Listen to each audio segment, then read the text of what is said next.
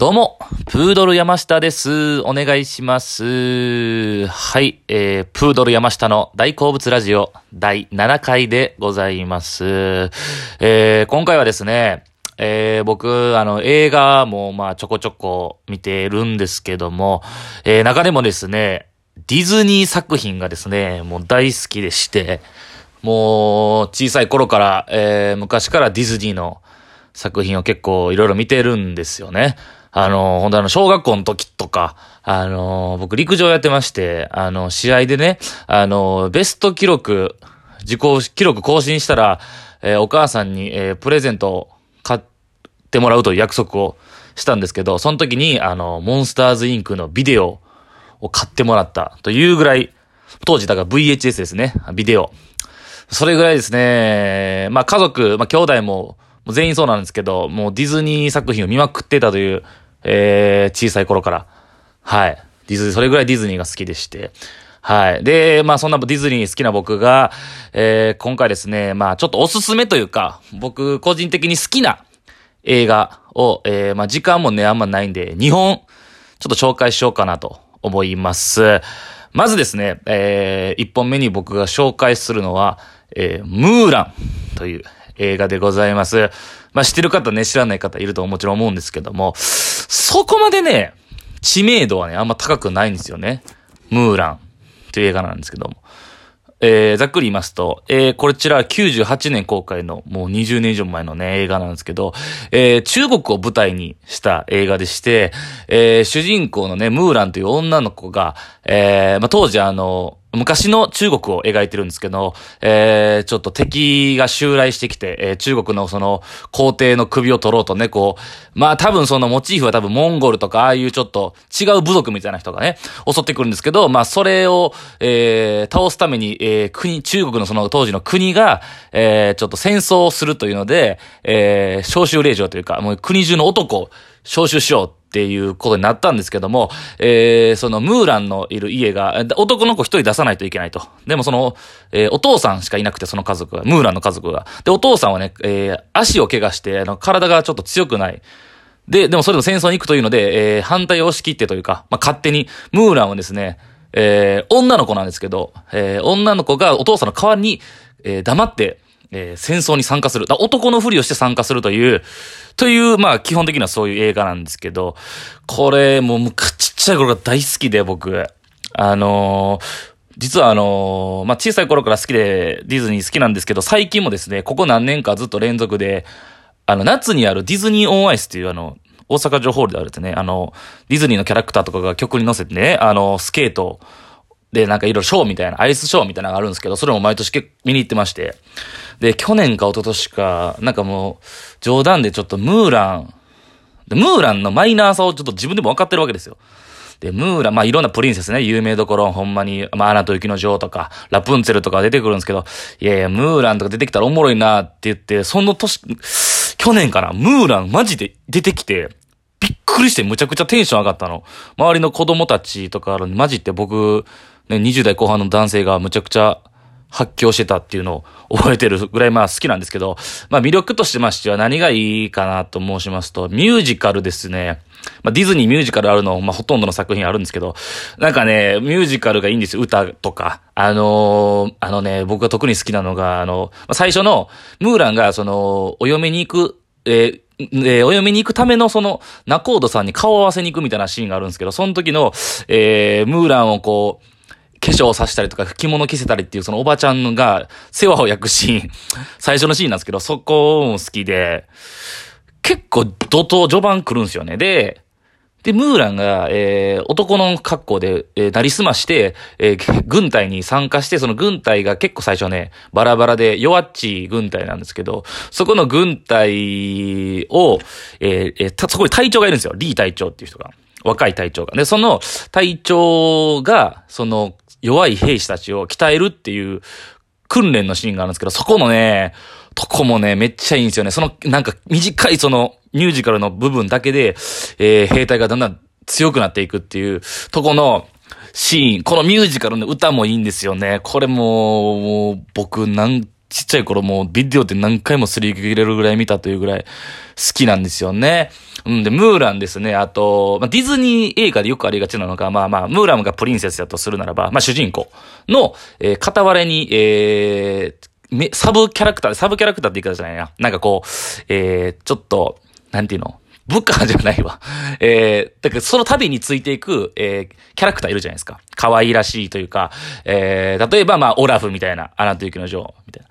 えー、それがですね、ムーラにもいまして、ムーシューっていうキャラクターなんですけど、これがですね、えー、ドラゴン。ちっちゃいドラゴン、まあ、トカゲっていじられるような、まあ、可愛らしいドラゴンの形をした。まあ、それは中国風にしてあるんですけど、その、ムーシューっていうキャラクターが、えー、吹き替えの声優がですね、あの、山寺孝一さんでして、もう全くもってあの、アラジンのジーニーみたいな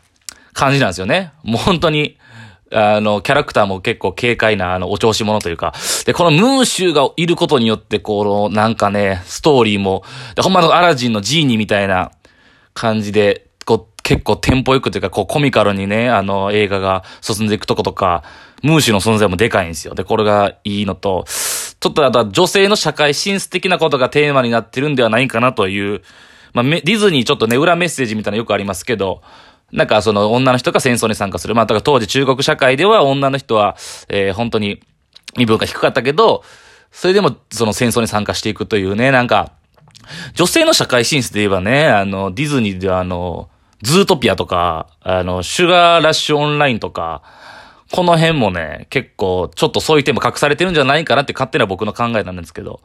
あの、その、なんですかね、女性がそうやって女の子がこう、ちょっと社会に飛び出して、なんかこう、主人公で戦っていくみたいな、っていうとこがあるんでね、それもちょっと見てほしいかな。まあもちろん見てる方もいらっしゃると思いますけど、その辺は見てほしいなと思います。まあ、ムーランが一個ありまして、もう一個ですね、おすすめの映画、えー、ディズニー、ピクサーなんですけど、えー、ウォーリーという作品があります。ウォーリー2008年の映画なんですけど、これウォーリーもね、実はピクサーの中では、そんなに人気は高くないんですよね。有名でもないですよ。見てる人、見てない人。見てない人の方が多いんじゃないかなっていう周りには。ウォーリー、僕もめっちゃ好きなんですよ、僕。ウォーリー、ウォーリーはですね、なんかあんまり、ポップじゃないというか、可愛いキャラクターとかもそんな出てこないんですよ。でも、ウォーリー、えっ、ー、と、宇宙の話でして、宇宙の、えー、未来の地球なんですよね。で、未来の地球っていうのが、えー、ゴミ問題で大量に、えー、大気汚染とか環境問題で、えー、住めなくなった。人類が住めなくなって、その人類がどうしたかっていうと、えー、近い未来に、えー、移住計画。で、宇宙に宇宙ステーションみたいなところで、人類が全部、地球の人類が、そこに移動して生活する。で、その地球に、ゴミだらけの地球に一つだ、一人、一台だけ残った、えー、ゴミ処理ロボット。これがウォーリーなんですけど、このウォーリーが、えー、この繰り広げていくわけですね。で、これもうほんまにね、ディズニー、ピクサーのたらたら見て楽しめるという映画、まあ楽しいんですけども、もちろんそれもあるんですけども、えー、むちゃくちゃ SF もんででして、なんかね、考えさせられるというか、あの、環境問題とかももちろんそうなんですけど、あのね、人間が出てくるんですよ。えっ、ー、と、その、まあ、いろいろ話あって、その、えイブっていう、ウォーリーっていうロボットと、ウィブってロボットがおるんですけど、イブが、えっ、ー、と、この、宇宙船からパーって降りてきて、で、まあその、イブと、まあ恋に落ちる、まあちょっと恋愛要素もあるんですけど、で、そのイブが、えー、その地球、その宇宙ステーションみたいなとこから、こう探査機みたいな、こう地球を調べるために送り込まれたロボットなんですよね。で、そのロボットが、イブが帰るときに一緒にこう、ウォーリーもついていくんですけど、その宇宙ステーションみたいなとこに人類が住んでる宇宙ステーションに行くんですけど、その人類がですね、あの、便利になりすぎて、むちゃくちゃもう、未来、設定の中ではなんか、700年後ぐらいの未来ですね、便利になりすぎて、なんか一人一台ね、全員なんか椅子みたいな、機械みたいなのに座ってるんですよ。勝手に動く。それがもう全部世話してくれるから、その人間が全員ね、あの、デブなんですよね。太ってて、で、なんか、こけるシーンとかあるんですけど、あの、骨が細くなりすぎて立てないみたいな、そういうとこも描かれてて、なんかちょっと、まあ、リアリティ、ないけど、いや、でもちょっとかあるかもみたいな思わせるような、そういうとことかがなんかね、あんまりピクサーの他の作品ではない、なんか結構、見てて、うわっていうか、このなんかちょっと人間にすごいこう、人間のこれからの未来にこうフューチャーしてるような映画ですね。あとその、いいんです。いろいろあって、その、あ、もう、なんすかね、ポイントとしては、あの、セリフがほとんどないんですよ。ウォーリーって。あの、後半ね、人類が出てきてから、人間が出てきてからは結構人間は喋るんですけど、ロボットなんで、その、前半ほ、40分、50分ぐらいほとんどセリフないんですよね。で、そのピ、えー、ウォーリーっていうそのゴミを処理するロボットが主人公で、でそのロボットとイブが、この、そのセリフなく、まあ、ちょっとね、片言みたいなね、ロボットの声はあるんですけど、その二人がね、ずっと繰り広げる感じとか、が結構ね、今までのピックサーの作品にはない感じなんですよね。そう。で、恋愛、で、恋愛要素とか、その、メッセージ性で言えば、その恋愛要素ももちろん、そのロボットの恋愛なんですけど、あるし、で、その未来の人間のそういう環境問題とかもあるし、でですね、あとなんかちょっと、友情とか、そのまあ、人間の希望的なとこもあれば、その、あのね、ロボットとの不良品となったロボットとかが、そのウォーリーのとか手によって助けられて、それがね、後々こう助けてくれたとかね、もあるし、あと、そのサイレントっていうのがあって、これすげえなと思ったんが、まあ、これちょっと調べたんですけど、なんか、えー、ウォーリーが作中で、その人間の地球に落ちてるゴミがあるんですけど、そのゴミも中でも自分がお気に入りのものをコレクションしてる部屋があって、で、そこで、えっ、ー、と、昔のね、ハリウッド映画みたいなのを流すんですよ。で、そのテレビをひたすらウォーリーが見てて、そのシーンがいいなっていう眺めるシーンとか結構あるんですけど、それが、えっ、ー、と、男女が、この、まあ、昔の、まあ、50年代、60年代ぐらいのハリウッド映画で、男女がこう恋愛もので、こう手を繋ぐだけみたいな。だからそれがセリフがないわけですよ。だから、その、ちょっとそういう昔の、その、ロック、ハリ、古いハリウッド映画の感じを、同じようにこうロボットの、未来のロボットがセリフのないっていうとこを活かしてそのロボットがやってるっていうちょっと、こう設定を被してくる感じとかが、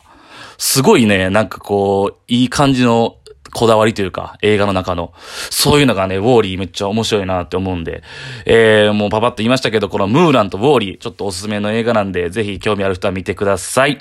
以上です。